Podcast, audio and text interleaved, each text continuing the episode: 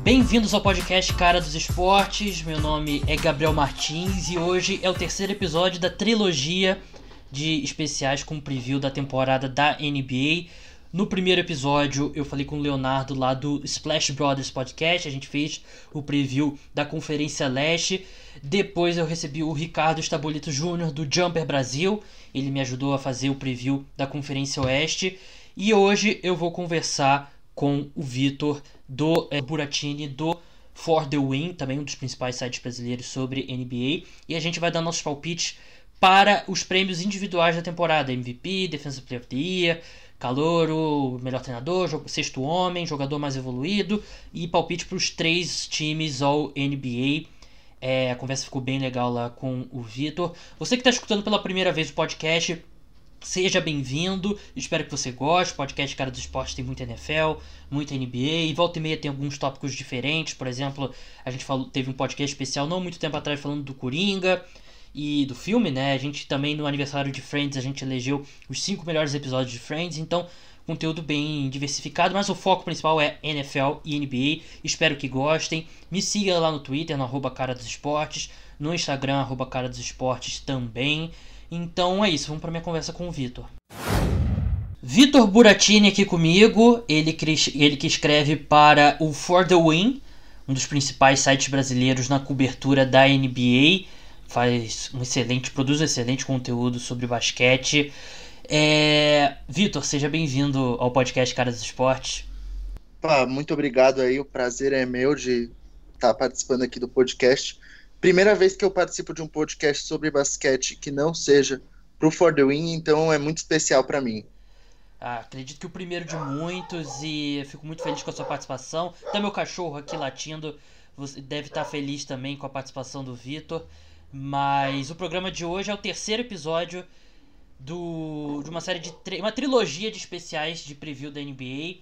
No primeiro, eu falei com o Leonardo do Splash Brothers Podcast. A gente fez o preview da Conferência Leste. No segundo, com o Ricardo Estabolito Júnior, lá do Jumper Brasil, a gente fez o preview do Oeste. E hoje, aqui com o Vitor, a gente vai dar nossos palpites para os prêmios individuais da NBA, né? Prêmios como MVP, Defensor do Ano, Calor do Ano, Jogador que mais evoluiu, Treinador, Sexto Homem. E vamos dar palpite também para os três, eh, para as três seleções All NBA.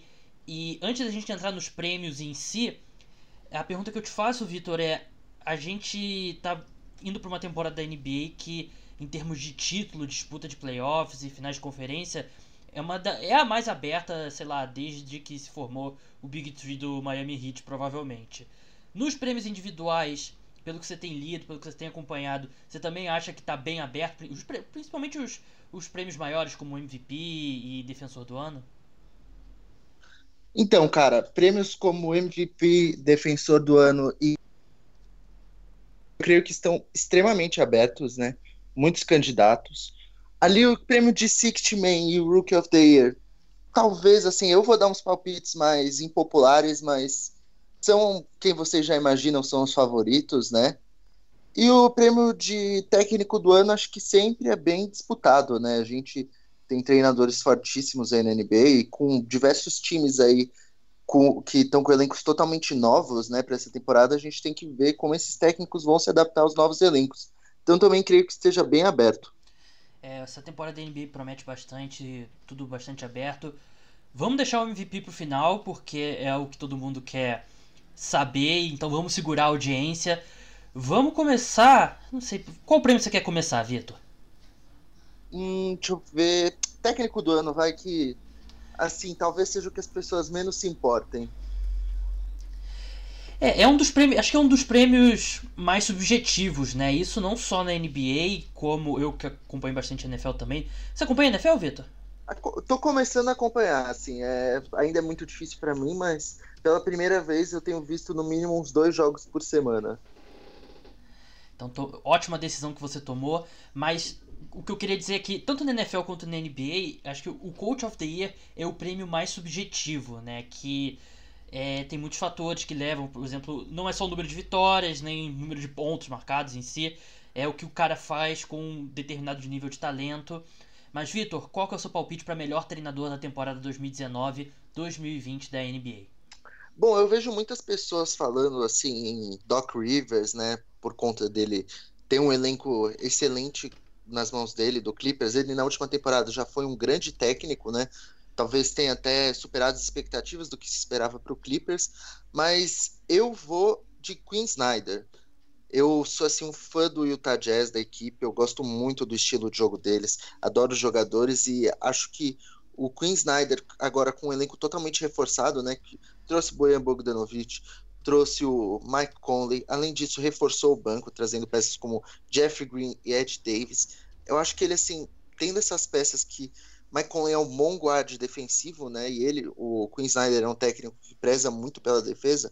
Acho que isso vai ser um encaixe perfeito e a equipe dos, do Jazz vai ser assim. Eu apostaria até em top 3 deles na Conferência Oeste, viu? E acho que o Queen Snyder vai ser um cara que finalmente vai ganhar o reconhecimento que ele tanto merece. É, com certeza é um dos favoritos, um dos melhores treinadores da NBA. É, a minha preocupação quanto a ele, Vitor, é que a gente vai ver um time do Jazz bem diferente. Não tem mais Derek Favors, não é, vai ser um time mais finesse, não vai ser mais aquele time. Sim, ainda vai ser um time é, guiado pela defesa, mas vai ser um, é um, um time que deve apostar mais em, por exemplo, no lineup com o Ingles e com o Bogdanovich. Vai ser um lineup mais leve, vai ser um lineup que vai marcar mais pontos, mas também deve ceder mais pontos. Você não acha que essa transição possa ser.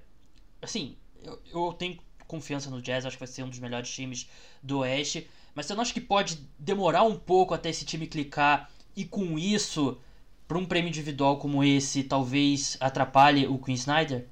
Olha, eu acho que talvez demore sim para eles entrarem no ritmo perfeito, né? Mas eu creio que não vai atrapalhar tanto quanto a gente imagina.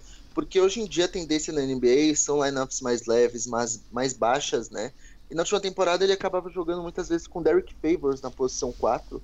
E o Derek Favors é um cara que não sabe espaçar a quadra. Agora, se ele for jogar numa lineup com o Bojan Bogdanovic, acho que o ganho ofensivo vai ser muito maior do que a perda defensiva que o Jazz vai ter com sem ter o Derek Favors, né? Que é um bom defensor, a gente sabe. Mas a grande questão é que acho que o Mike Conley também é um cara que é um. Eu considero ele um melhor defensor que o Ricky Rubio e considero ele melhor que. Mas acho que se ele não vai ter tantos problemas quanto a gente imagina, por conta de ser um técnico com um estilo de jogo bem definido. Ele é aquele negócio de uma defesa muito forte sempre, ele preza isso muito. Movimentação de bola do Jazz é muito bonita também. Então eu acho que não vai ter grandes problemas. Além do mais, os caras eles têm simplesmente o duas vezes defensor do ano, né, Rudy Gobert, então ali no garrafão, pelo menos, problema não vai ter. É, com certeza ele é um dos grandes favoritos e foi um do, dos nomes que eu considerei. Eu vou ficar também na Conferência Oeste e o meu palpite vai ser o Michael Malone, né, do Denver Nuggets. Porque foi até algo que eu falei bastante na, no preview da Conferência Oeste. O Denver Nuggets, para mim, é, numa NBA que, sei lá, 40% dos jogadores mudaram de time, o Denver Nuggets tem uma, uma continuidade muito grande, que a maioria esmagadora dos times não tem. Eles já entram na já entram na temporada regular com a base pronta de um time que foi até semifinal de conferência na, na última temporada, com um reforço pontual ali, outro. Assim, pouca coisa, muita pouca coisa mudou no Denver Nuggets. E eu gosto desse time. Eu acho que, para mim, se eu tivesse que dar um palpite para vencer o Oeste, seria o Denver Nuggets. E para mim é um, eu não sei o que eles vão fazer nos playoffs. Mas na temporada regular, para mim, vai ser o melhor time, porque é o time que já entra mais encaixado. E esse é um prêmio da temporada regular, né? Não é um prêmio dos playoffs. Então, eu, eu vejo esse time do Denver Nuggets liderando o Oeste na temporada regular. E com isso, acho que o Michael Malone ele leva o prêmio. O time já tá pronto, né? Ao contrário do Queen Snyder, que foi seu palpite, Vitor, que é um palpite muito bom. Mas eu, eu acho que os números do Denver Nuggets na temporada regular devem ser melhores por causa desse fator aí, dessa continuidade que a equipe tem. É, e o Denver Nuggets, né, que teve, trouxe, bons, trouxe um bom reforço, né, na free agency aí, que foi o Jeremy Grant, né, que eu acho um jogador espetacular isso. e tem tudo para ajudar muito a equipe nos dois lados da quadra, né, então isso aí pode ser um fator que também vai ajudar o Denver, inclusive, a melhorar da última temporada para essa. É, e eu, eu gosto muito do Jokic, acho que ele tem muito. Tem evolu... Talvez muito não, porque ele já é um dos melhores jogadores da NBA, mas tem a evoluir ainda, então esse é o meu palpite, Michael Malone. Vamos passar agora para Sexto Homem, um prêmio que tem sido dominado completamente pelo Lou Williams. Né? São, são dois seguidos ou três seguidos? Agora estou em dúvida. Eu acho que são dois seguidos. É. Mas enfim, é... qual que é o seu palpite, Vitor? Então, eu, como eu disse, né, os prêmios de Rookie of the Year e Six Man of the Year são prêmios, assim, que praticamente todo mundo já tem um palpite definido, né? O de Six Man of the Year, a maioria das pessoas vai apostar em um Lou Williams. Eu vou sair um pouco dessa linha, né? E vou apostar num cara que chegou a disputar o prêmio de Six Man of the Year e Most Improved Player of the Year nas últimas temporadas, e que é um cara que eu gosto muito, que é o Spencer Dinwiddie. Spencer Dinwiddie na última temporada teve, se não me engano, quase 17 pontos de média, o que é muito bom para um cara que veio a maioria dos jogos no banco. E eu acho que ele só tem a crescer, porque ele é um cara que nas últimas temporadas ele tem se encaixado mais e mais no estilo de jogo dos Nets. E ele vai liderar a segunda unidade de vez, assim. Vai ser o cara que vai ser o point guard titular, vindo da segunda unidade. Ele pode jogar, às vezes, até como shooting guard. Então eu acho que assim, o Weed ele tem tudo para vir para uma temporada de 18 a 20 pontos aí. Além do mais, o Brooklyn Nets ele não vai ter um dos seus principais reforços, que é o Kevin Durant, né? Que isso talvez fosse fazer com que os números do Dinwiddie caíssem. Eu acho que essa temporada não, os números dele devem só crescer. É, e o Kyrie também não é nenhum grande sinônimo de saúde, né? Então acho que ele, ele pode ter muito da, ele pode carregar muito dessa produção ofensiva que era do D'Angelo Russell e agora na teoria vai ser do Kyrie Irving.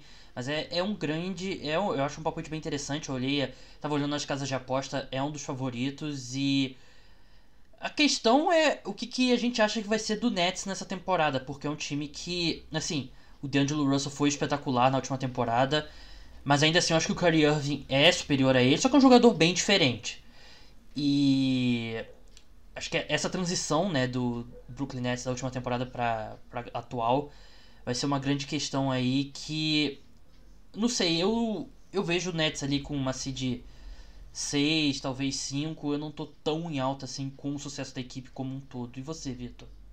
Olha, cara, eu tô assim totalmente hypado com o Nets hum. por conta do técnico deles, né? O Kenny Atkinson também acho que é um cara fenomenal. E... Ele é um cara que pode gritar e botar o dedo na cara do Kyrie, né? Porque não era bem a, a personalidade do Brad Stevens e precisava, né? Exato. E além do mais, eu acho que o elenco do Nets é talvez um dos mais completos de toda a liga, né? É um time que tem reservas fenomenais, trouxe reforços aí bons para a temporada, além de Kevin Durant e do Kyrie Irving, a equipe trouxe o Andrew Jordan, que é o bom. Eu espero que ele seja backup point, backup center do Jared Allen. Draftou bem com o Nicholas Claxton, que é um cara fenomenal. É só ver os jogos de pré-temporada. O que esse menino está fazendo é muito bom, ele tem muito a evoluir ainda. Trouxe o Taurian Prince, que é um cara que eu particularmente gosto muito. E trouxe ali o Garrett Temple e o Wilson Chandler para dar um pouco mais de experiência, né? Mas enfim, eu acho uma equipe muito boa, muito completa. Primeira e segunda unidades excelentes. E o que eu acho interessante, por isso que é o meu palpite do Spencer Dinwiddie, é que, como você disse, o Kyrie Irving ele já tem problemas de lesão, né? Então eu acreditaria que na temporada regular ele talvez seja um pouco. tenha uma, uma minutagem mais restrita, assim, talvez 30, 32 minutos, justamente pela reserva dele, que é o Dinwiddie, ser um cara assim muito confiável, né? Ele poderia ser titular, inclusive, em alguns times da liga. Então eu acho que o Dinwiddie talvez tenha, tenda a ter muitos minutos nessa temporada regular por conta dessa questão. É, o meu palpite para sexto homem do ano é do Los Angeles Clippers, mas não é o Williams. O meu palpite é o Montrezl Harrell. É, eu, eu, acho que o que pode impedir esse palpite de se concretizar é talvez ele vire titular, né? O, a tendência é ser o Zubat, né? Pelo menos no começo da temporada, né, Vitor? Isso aí. Continuo achando que o, o Lou Williams, em condições normais, é o melhor sexto homem da NBA, mas com o Kawhi e o Paul George é, na equipe, tá, eles não vão jogar todos os jogos, o Paul George é, deve demorar um pouco até estrear, mas eu acho que com os dois ele não vai ter as mesmas oportunidades de comandar o ataque, porque a tendência é ele vir do banco e boa parte desses minutos ter o Paul George ou o Kawhi na quadra e ele não vai poder ser o dono do ataque como ele era. Ele era o principal jogador ofensivo do Clippers, mesmo vindo do banco. O Montrezl Harrell, eu acho que com o estilo dele de entrar com energia, ser um pivô que tem condições ali de pegar bastante rebote, ele é defensivamente bem melhor que o Zubat. Eu acho que ele pode se destacar mais agora em relação. Ele que já foi candidato a, a Six Man of the Year, mesmo com o Williams, dividindo o time com o Williams, né?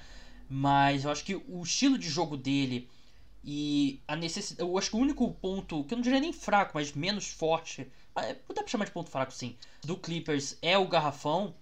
Eu acho que ele pode compensar muito desses problemas com, com a sua energia, com a sua habilidade atlética. E ele vai jogar minutos importantes. Eu acredito até que ele vai terminar muitos jogos em quadra. E com isso, ele é o meu palpite para sexto homem do, do ano. É, então, eu acho que é um palpite muito bom, porque o Montrezl Harrell é uma máquina de double-doubles, né? O cara vem do banco e consegue fazer ali 16 pontos, pegar 10 rebotes, assim, com uma facilidade incrível. Além disso, como você disse, é um excelente marcador, muito bom mesmo, mas eu não sei se talvez ele acabe sendo titular também, por conta de, até às vezes a, a equipe em determinadas situações pode ir com ele titular, por conta de small ball, né? Porque ele é um pivô ele é um power forward, né? Ele geralmente teve uma parte da carreira que ele foi um power forward, mas ele tem jogado muito de pivô na equipe do Los Angeles Clippers, né? Então acho que tem muitos jogos que ele vai acabar sendo o pivô titular da equipe, determinado por conta do matchup e afins, né? Mas eu não apostei no Lou Williams justamente por ele ser um cara que ele, a característica principal dele é a pontuação, né? Então, tendo esses outros dois jogadores, como você mesmo disse, talvez ele fique um pouco é, não escanteado, assim, mas ele talvez não tenha as médias que ele tem de, tido nos últimos anos. Já Montrezl Harrell não é um cara que é só pontuação, né? Ele também pega muito rebote e marcação. Vamos passar agora para Most Improved Player, né, que é o jogador que mais evoluiu em relação à temporada passada na NBA. É um prêmio que eu acho legal, um prêmio também um pouco subjetivo, mas eu acho bem interessante. Até falo que na NFL, na NFL devia ter um, um similar. Mas, Vitor, qual que é o seu palpite? Cara, eu vou de palpite aqui. Eu vou apostar no Jeremy Grant, cara que eu falei aqui nesse nesse já podcast, né? Uhum. No podcast do For Win que a gente também fez de previsão dos prêmios, eu nem lembro em quem eu apostei. Então com certeza é diferente. Mas o Jeremy Grant, assim, é um cara que eu acho que vai vir de titular na equipe do na equipe do Denver Nuggets, né? Eu acho que o Paul Millsap vai acabar vindo do banco, apesar dele ser um jogador mais experiente afins, mas eu acho que ele teve muitos problemas de lesão nas últimas temporadas, então talvez ele acabe vindo do banco. E o Jeremy Grant, assim, é um cara que ele pode jogar na 3 e na 4, na 99% de aproveitamento. É um cara que não pode, acho que, ter uma temporada de uns 18 pontos de média e pegar muitos rebotes. E além disso, é um excelente shot blocker, né? Então eu acho que é um jogador que toda equipe gostaria de ter, porque é um stretch for muito bom. E acho que ele tem tudo para evoluir muito com um técnico melhor do que o Billy Donovan, né? Que é o Michael Malone. É, ele. O estilo de jogo dele encaixa melhor do, com, com o Jokic, na minha opinião. Ele Acho que ele compensa alguma das falhas. Eu não acho que o, o Zion seja. O Zion. O Jokic seja tão ruim defensivamente quando muita gente fala. Mas acho que o estilo de jogo dele realmente encaixa bem com, com o Jokic. E na NBA atualmente, é, mais leve, né? Você ter o, um cara na posição 4 como o Jeremy Grant é muito mais. É uma forma muito mais moderna de jogar do que o Millsap, né? Que é um 4 ali mais old school, maior, né? Ele até consegue expandiu, é, espalhar mais a quadra, mas ele ele não tem a mobilidade do, do Grant. Então acho que é, ajuda até o meu palpite de Coach of the Year, que é o Michael Malone dos Nuggets. Ele acho que torna a equipe do, do Nuggets e eu concordo com você que ele deve acabar se tornando o titular. Acho que faz a equipe um, torna a equipe um pouco mais moderna. É, eu também concordo plenamente que na era da NBA hoje, né, que a gente vive, a gente precisa dos caras espaçando a quadra a todo momento, né? E o Jeremy Grant, com os 39% dele na última temporada, mostra que ele é uma ótima opção para isso. Eu acho que ele tem ainda mais e mais a evoluir, é um cara com 25 anos, mas que já tá um pouco assim, numa idade que ele talvez diminua a evolução dele, mas na última temporada foi a primeira que ele foi praticamente inteira titular, né? E ele já mostrou assim excelentes características, né? Um cara que é um protetor de garrafão excelente. Ele pode jogar, inclusive, alguns minutos como pivô, dependendo da partida, porque é um cara muito atlético e consegue ter uns duelos com determinados pivôs. Então, acho que ele assim é, é perfeito para essa equipe do Nuggets. É, o meu palpite para é, o jogador mais é, o most improved player não é nada não é nada criativo e é o Luka Doncic do Dallas Mavericks e ele já foi excepcional como novato, mas eu vejo ele dando um grande salto. Acho que fisicamente ele vai estar melhor. Ele que o pessoal fala muito do Zion, né, da questão do Zion e tal, mas o, do Embiid talvez também, mas o Luka Doncic estava meio gordinho na última temporada e eu vejo ele entrando melhor fisicamente, ele vai ter passado uma off-season inteira fazendo a preparação para a temporada da NBA, ele que jogou Euroleague até bem perto do, do draft da, da última temporada, então eu vejo ele dando um salto com um time um pouco mais estruturado ao redor dele, sabendo a posição que ele vai jogar, que ele vai ser o cara. Ele não vai ser o armador, acho que de fato. É, não vai ter o rótulo de armador, mas ele vai armar esse time e para mim ele vai melhorar em tudo que ele, ele já foi excepcional como rookie e eu vejo ele dando um grande salto. Claro que eu não não é meu palpite Dallas Mavericks para ir aos playoffs, mas eu vejo o Doncic com um potencial para já dar esse salto no ano 2, porque ele já teve flashes espetaculares no primeiro ano e a gente sabe que é, são poucos os calores que conseguem ter um impacto no seu time e eu acho que esses flashes vão se tornar mais a vão se tornar mais o que o, o Doncic é com mais frequência nessa temporada, por isso ele é meu palpite. E Vitor, desculpa, não é um palpite muito criativo, mas eu me sinto bem seguro quanto a ele. Cara, eu juro que eu achei o palpite assim totalmente fora da caixinha, meu. É? Eu achei que eu achei que seria não... óbvio. Não, não. Eu achei assim bem diferente, porque o Doncic por ter uma temporada já excepcional de rookie, né? A gente espera que, assim, ele teve obviamente ali seus 20 pontos, né? que são médias excelentes para um cara que é rookie, né? Mas ele vai ter que dar um salto assim bem grande, talvez, para ganhar esse prêmio de Motion Improved Player, né? Porque esse prêmio às vezes é muito mais baseado na pontuação e médias do que outra coisa. Verdade. Mas achei bem ousado, assim. É um cara que a gente já viu que tem uma grande. Pode passar bem a quadra, né? Apesar que na última temporada ele não ter tido uma boa média, teve apenas 33%. Mas acho que assim, ele tem muito a crescer e gostei do palpite, viu? Achei ousado. É, é que a minha questão com o Doncic, acho que não é nem técnica, eu acho que a gente vai ver um jogador fisicamente melhor no seu segundo ano do que no primeiro ano. Eu achei que. É, assim, às vezes a mobilidade dele não parecia ideal em muitos momentos na última temporada, mas ele ainda assim conseguia ter um impacto, então eu tô apostando que a gente vai ver um cara mais em forma, apesar que não teve aquele aquele story no Instagram lá malhando e mostrando super forte e tal mas eu acredito que a gente vai ver um jogador fisicamente uma condição melhor. Vamos passar agora para Calouro é, do ano, que tem um grande favorito e eu quero saber se o Vitor foi na segurança ou vai com um nome diferente. Não, cara, eu vou usar totalmente assim no podcast que vai sair do For the Win também. Todo mundo falou que assim não esperava esse palpite. Meu Rookie of the Year vai, eu vou apostar no Jared Culver da equipe do Minnesota Timberwolves é um dos caras, assim, meu, um dos meus rookies favoritos. Foi um cara que foi muito bem em Texas Tech, se eu não me engano, foi a universidade que ele jogou. Foi essa mesmo. E disputou a final do, que... do Match Madness. Isso. E numa equipe que, assim, é o Minnesota Timberwolves, eu acho que é uma equipe que só tem o Carl Anthony Towns de grande destaque, né? Uhum. E de pontuador. Eu acho que o Jared Culver vai ser um cara, o segundo maior pontuador da equipe, mesmo eles tendo, por exemplo, Andrew Wiggins e afins, mas Andrew Wiggins é um cara que a gente não espera mais nada dele, acho. Muitas pessoas não esperam nada. Então eu aposto muito no Jared Culver, acho que vai ser um cara fenomenal já no seu primeiro ano de NBA. Vai surpreender muita gente que talvez não conheça ele, porque assim, o Zion, ele é do, da equipe Pelicans, vai ser um cara fenomenal, sem dúvida nenhuma. Mas eu acho que o Zion ele tem ao redor dele melhores jogadores. Então acho que, por exemplo, um ali um Brandon Ingram vai ser um cara que vai ter umas médias ali de 20 pontos. O próprio Drew, Drew Holiday também pode ter. O Zion, além disso, vai ter o Lonzo Ball, um cara muito bom, né? Tem o J.J. Redick. E a equipe do Minnesota Timberwolves vai ter o Carrington Towns, obviamente, tendo excelentes médias de pontos, mas eu não vejo mais ninguém ali liberando os 20 pontos. Acho que talvez um Andrew Wiggins com os 16 e afins, mas ninguém mais chegando perto nisso. E eu vejo Jared Culver chegando. Talvez o Zion não tenha, assim, já uma primeira grande temporada, justamente por conta de ter vários jogadores muito bons ao redor dele. É, eu, eu gosto do Jared Culver, eu gostei muito do que eu vi dele do, no NCAA Tournament, né? Eu não assisti os jogos antes do torneio dele, mas eu gostei muito do que eu vi durante o torneio da NCAA. Eu gosto bastante, bastante de basquete universitário, então assisto bastante.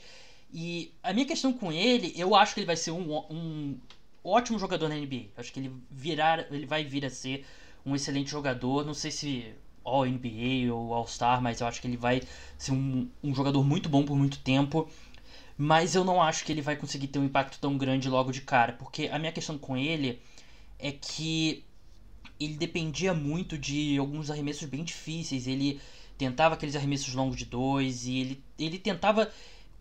Como no college funcionava, ele tentava muito jogadas ali de alto grau de dificuldade que na NBA eu não vejo funcionando logo de cara. Então, eu para mim ainda é um pouco projeto. Não acho que ele vai ter um impacto tão grande assim como o Calouro. Mas a questão que você falou de ele ter muitas oportunidades em Minnesota, normalmente para esse prêmio, né, Vitor? Ter oportunidade talvez seja mais importante do que o, o talento em si, né? Porque na hora de votar o pessoal se liga muito no aquele número, né? Pon, número de pontos e tal, mas não se preocupa muito em eficiência, essas coisas. Então acho que essa questão da oportunidade, até para pessoal que está pensando de repente em apostar em, nomes um pouco mais, é, um pouco menos conhecidos, acho que a questão da, da de, quanta, de quantos minutos o cara vai ter em quadra é algo que se deve, a gente tem que analisar bastante. Isso, sem dúvida, tem que ficar ligado. Agora, o meu palpite, e quem me escuta aqui, quem me segue no Twitter, sabe que eu sou um grande fã dele já há algum tempo. Meu palpite é o Zion Williamson. É, ele é espetacular para mim, ele vai se aposentar um dia como um dos melhores jogadores da história da NBA e com múltiplos MVPs. E eu comecei a acompanhar ele, assim como todo mundo, vendo os clipes dele no high school. E o pessoal falava, ah, né, no basquete universitário ele não vai conseguir fazer isso. E aí ele chegou no basquete universitário, foi ainda melhor. Tanto que antes da temporada ele não era cotado como a primeira escolha geral, era o RJ Barrett. RJ depois da, te da temporada NBA, da, do college basketball, ele era disparado ali, a primeira escolha geral. Eu não acreditava que eu via nele o que ele fazia em Duke. E o pessoal fala, ah, na NBA não vai funcionar. E a gente tá vendo na pré-temporada até agora funcionando. Ele tá. Ele é muito forte mesmo durante essa pré-temporada com os jogadores da NBA. Ele teve um ótimo jogo contra o Utah Jazz do Rudy Gobert. Ele jogou vários minutos como na posição 5. Eu acho que ele vai ser fenomenal e.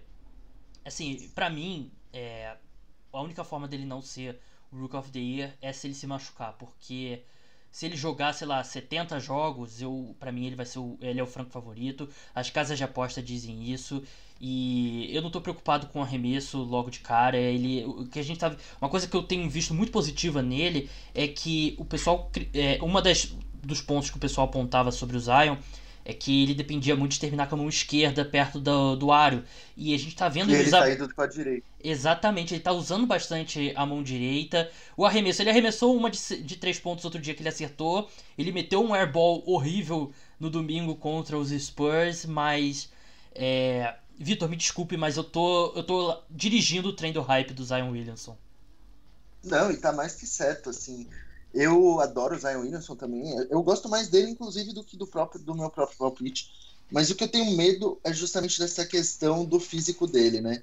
Ele entrar como um dos jogadores mais pesados da NBA já, logo de cara, sendo assim, tendo apenas 2 e 3, eu acho que é uma questão que ele vai ter que trabalhar muito ainda, né? Ver ali de perder um pouco de peso, porque ele realmente é muito forte e isso pode acabar. Se ele tem uma queda ali, meu Deus, eu tenho até medo do que pode acontecer ali com o ACL dele.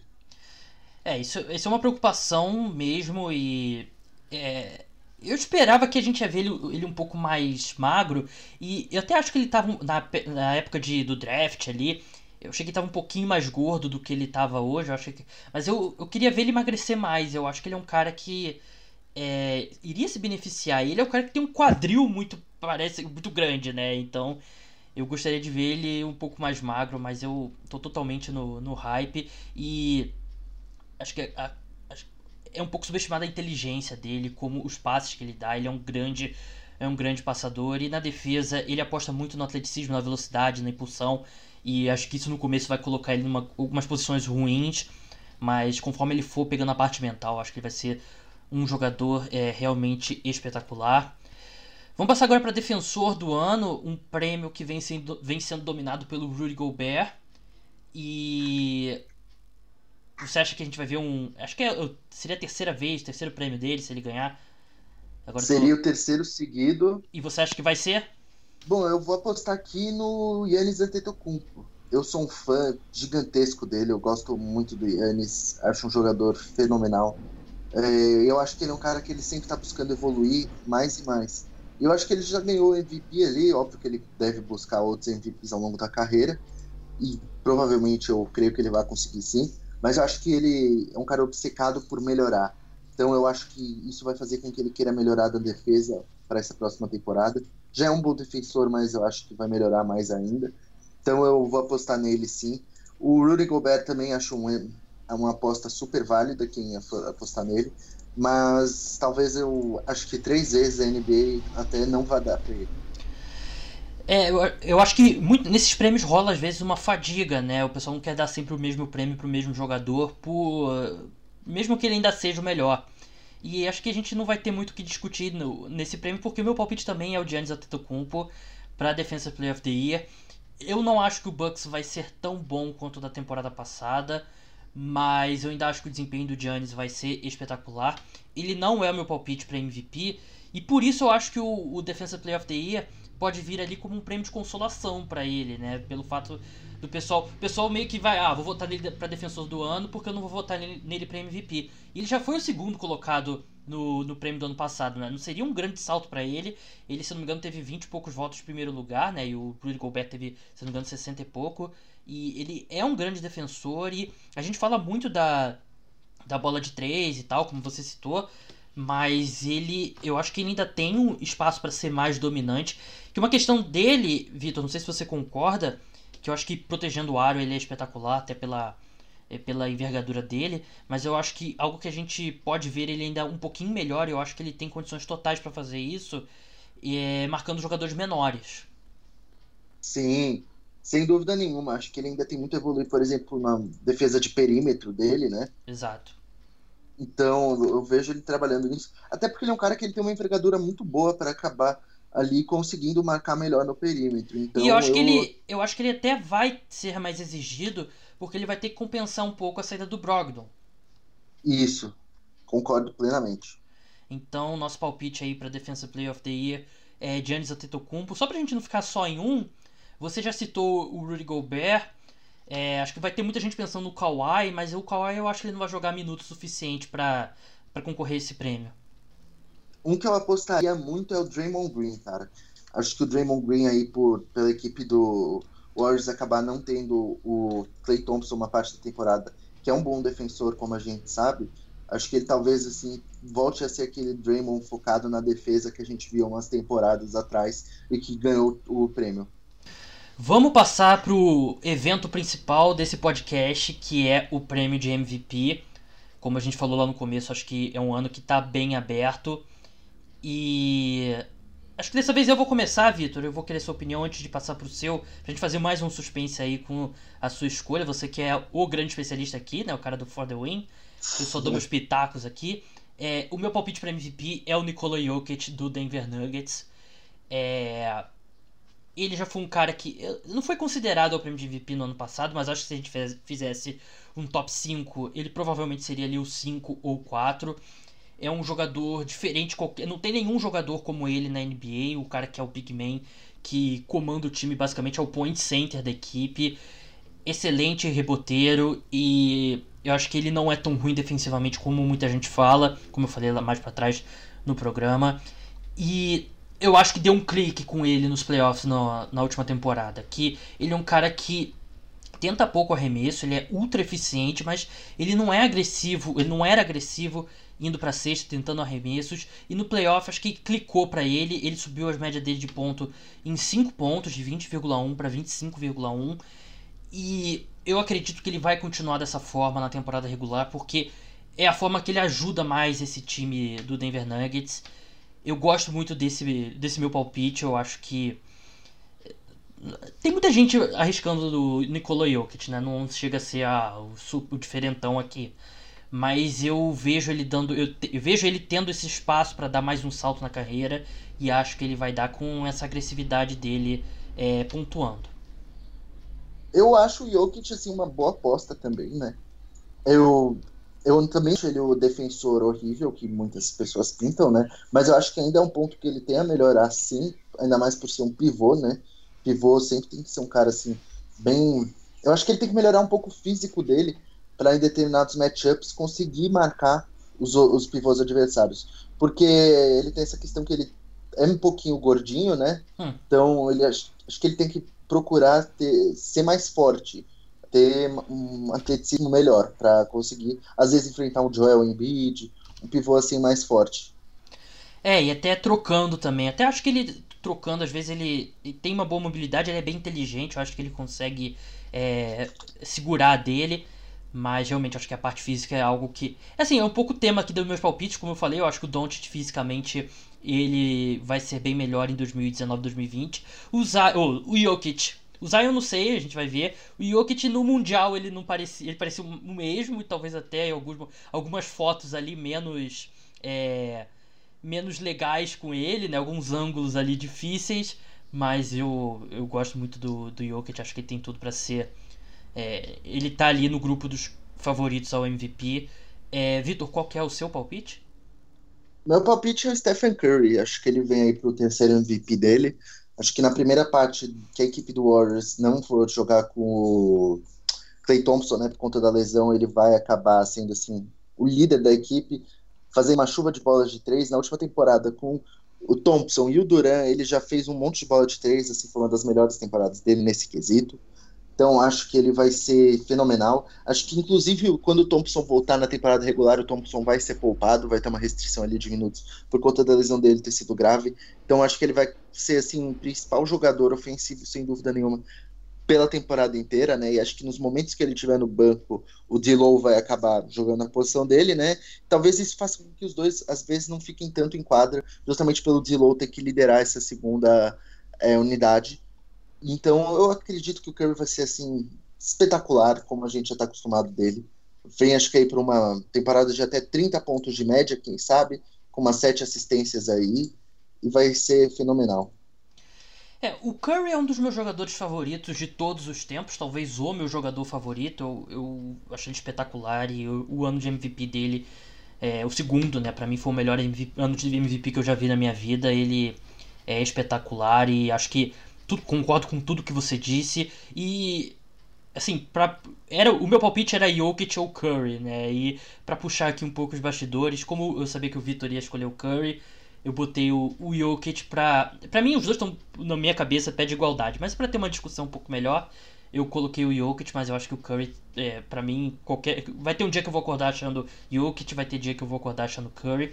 Para fazer o advogado do diabo, Vitor, a minha preocupação com Curry é se fisicamente ele vai aguentar uma temporada regular inteira de ter que carregar esse ataque nas costas, porque não vai ter Clay Thompson, não vai ter mais Kevin Durant, tudo bem, vai ter o D'Angelo Russell, mas ele acho que ele vai ser mais exigido defensivamente, porque ele é, ele é um melhor defensor do que o D'Angelo Russell e não vai ter o Clay Thompson para proteger ele.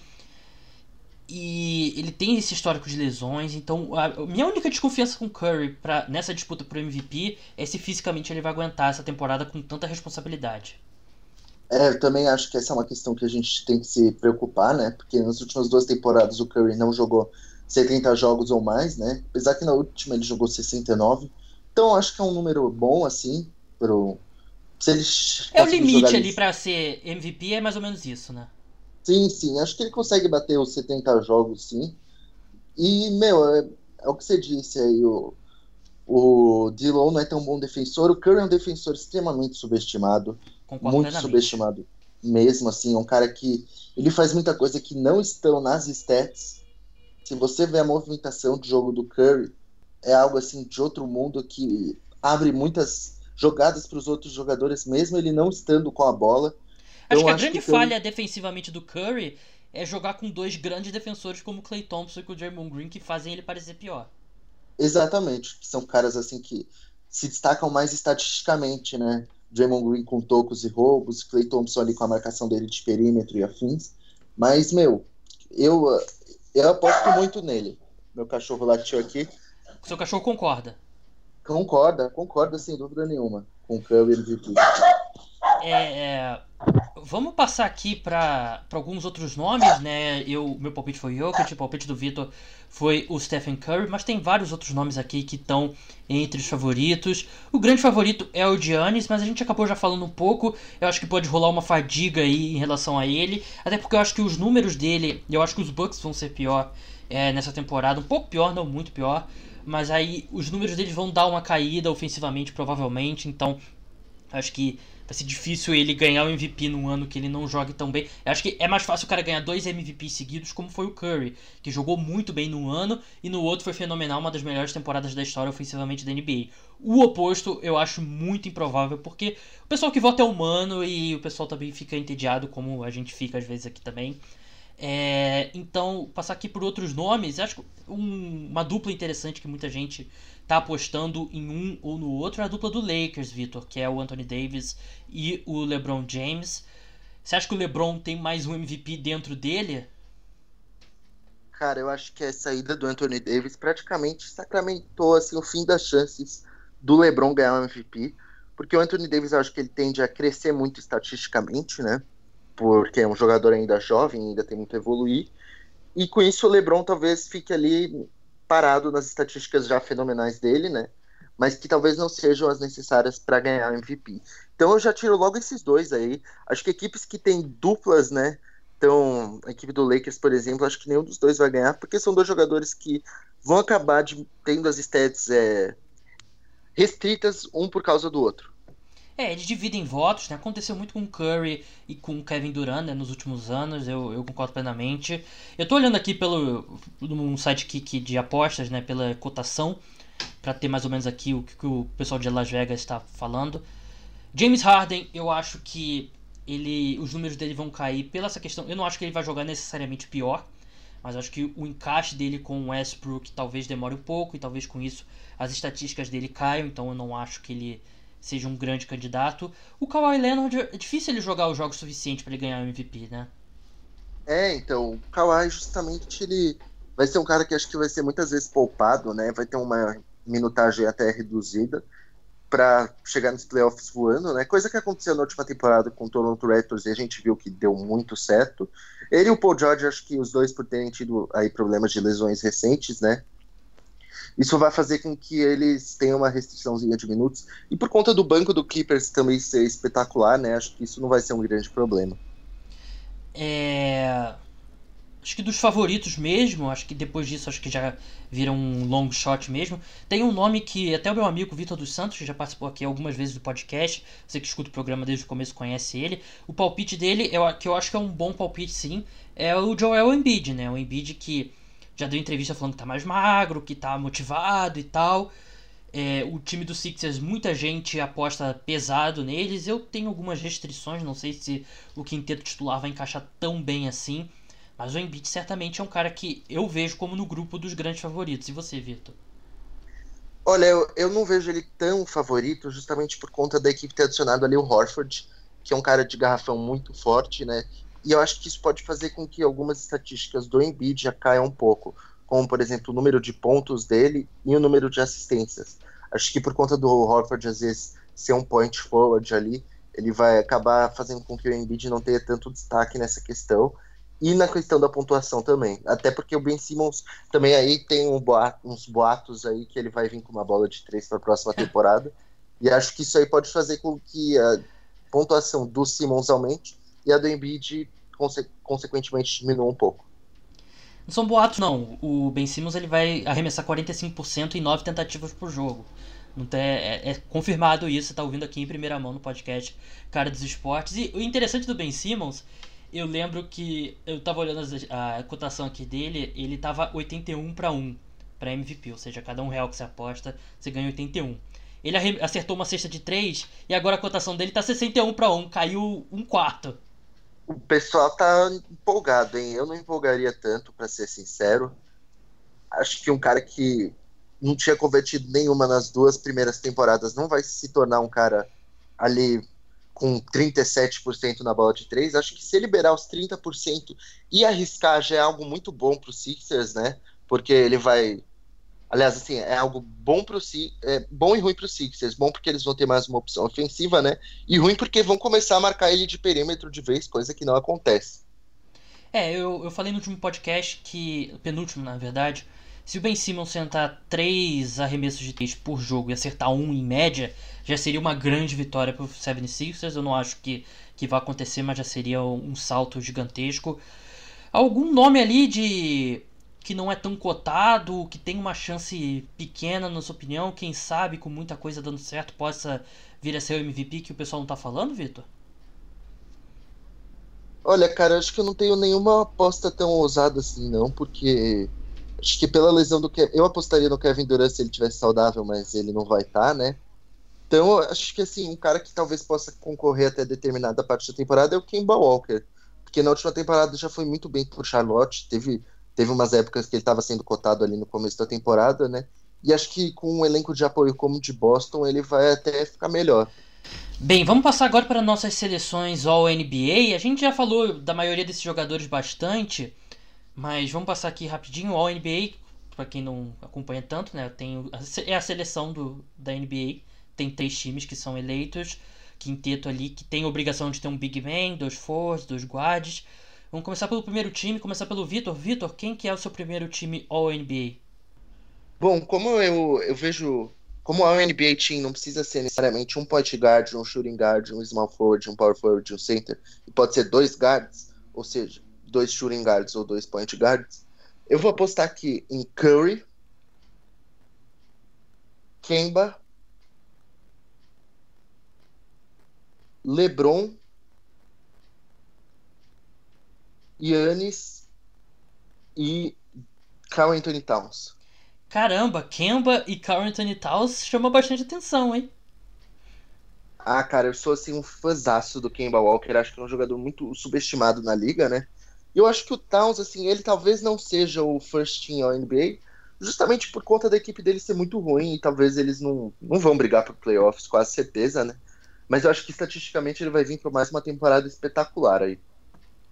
É, era exatamente o que eu ia falar. Eu não acho que ele, o desempenho coletivo do Timberwolves acho que não vai ser bom o suficiente para ele ser first team NBA, mas ele é um cara que terminou bem, terminou muito bem a última temporada, né? Vamos ver se ele carrega para 2019-2020. O meu primeiro time é Stephen Curry, James Harden, Giannis Antetokounmpo, Anthony Davis e Nikola Jokic. Desses cinco aqui, qual que você acha que é o mais, impro... mais improvável, Vitor? Cara, é, opinião polêmica aqui, mas eu acho muito difícil o Harden entrar nesse first team. O pessoal não Por gosta muito dele, né? Aí na hora de votar isso aparece. Não, eu, eu, eu amo o Harden, né? Não, não quis dizer você, mas eu digo o pessoal que vota em geral, porque tem muita gente que não gosta ah, do sim, Harden. Sim. Ele é um cara assim meio polêmico, né? Assim, tem muita gente que fala que era pra ele ter ganhado três MVPs já, eu talvez seja um pouco mais conservador. Tá, acho que dois estava de bom tamanho. Mas eu acho que o Harden vai ter, assim, talvez nem tanto a questão da pontuação, mas das assistências, que ele também é muito conhecido, vai diminuir bastante, dos rebotes também. Por ter outro guarde que também faz muito, bem, muito isso, né? Que é o Westbrook. Mas como o Westbrook não é um pontuador tão eficiente, acho que ele vai focar mais em fazer essas outras coisas. Vamos passar para o segundo time. Agora eu vou começar e vou começar com Damian Lillard, Luka Doncic, Kawhi Leonard, LeBron James e Joel Embiid. Vitor, qual que é o seu? O meu eu também vou com Damian Lillard. Aí eu vou pôr o James Harden, vou pôr Kawhi Leonard, vou pôr Anthony Davis e ponho o Nikola Jokic. Passar para o terceiro time agora. Qual é o seu terceiro time, Vitor? Meu terceiro time, eu vou de Russell Westbrook, Luka Doncic. Peraí que eu tenho que dar uma pensadinha também. Hum. Quem, quem são os forwards aqui que pode... Quer que eu fale o meu enquanto você... Pode, pode falar aí. Ó, o meu terceiro time é Kemba Walker, Kyrie Irving, Jimmy Butler, Paul George e Rudy Gobert. Eu queria colocar o Blake Griffin ele teve talvez o melhor ano da carreira dele na última temporada em estatísticas, mas eu acho que o Jimmy Butler, num time que é construído ao redor dele, vai ter um, um ano melhor. E o Paul George, acho que é um jogador muito melhor do que o Blake Griffin. E eu acho que o, o que pode prejudicar o Paul George é que talvez ele não jogue os jogos necessários, né? Ele nunca se sabe se o quão grave, quanto que os Clippers vão segurar ele. Então, só passando rapidamente de novo meus três times: Curry, Harden, Giannis, Anthony Davis e Jokic, Lillard, Doncic, Kawhi, LeBron, Embiid, Kemba Walker, Kyrie Irving, Jimmy Butler, Paul George e Rudy Gobert. Vitor, qual que é o seu palpite para terceiro time? Espera aí que os cachorros aqui. Mas meu time eu vou de Russell Westbrook, Luca Doncic, Jimmy Butler, Paul George e Joel Embiid. All NBA aí, nossos três times já estão completos. Vitor, muito obrigado pela participação e como que o pessoal faz para acompanhar o seu trabalho, o trabalho do For the Win? Cara, prazerzão estar tá aqui novamente, eu fico muito feliz de ter sido convidado. O For the Win a gente está lá no Twitter, arroba underline For the Win, estamos no Instagram com For the Win Oficial e tem o nosso podcast lá que é o podcast For the Win que está em todos os agregadores principais. A gente também está iniciando um canal no YouTube aí, com o For the Win, também o nome do canal. E a gente está nas principais redes sociais aí. Vocês podem seguir a gente, que eu garanto que vocês não vão se arrepender, porque a gente fez uma série muito legal de assim, conteúdo dos 30 times da NBA, 30 podcasts, 30 textos e 30 vídeos analisando cada time. Então vale a pena dar uma conferida, pessoal. Vitor, muito obrigado e até a próxima. Muito obrigado aí, cara. Prazerzão. Até. Muito obrigado, Vitor, pela participação. O podcast ficou bem legal. Espero que vocês tenham gostado. Não deixe de assinar o podcast Cara dos Esportes. Está disponível em todos os principais apps de podcast. E é só buscar lá Cara dos Esportes. O podcast volta na quinta-feira com o preview da semana 7 da NFL. Então é isso. Até lá. Tchau.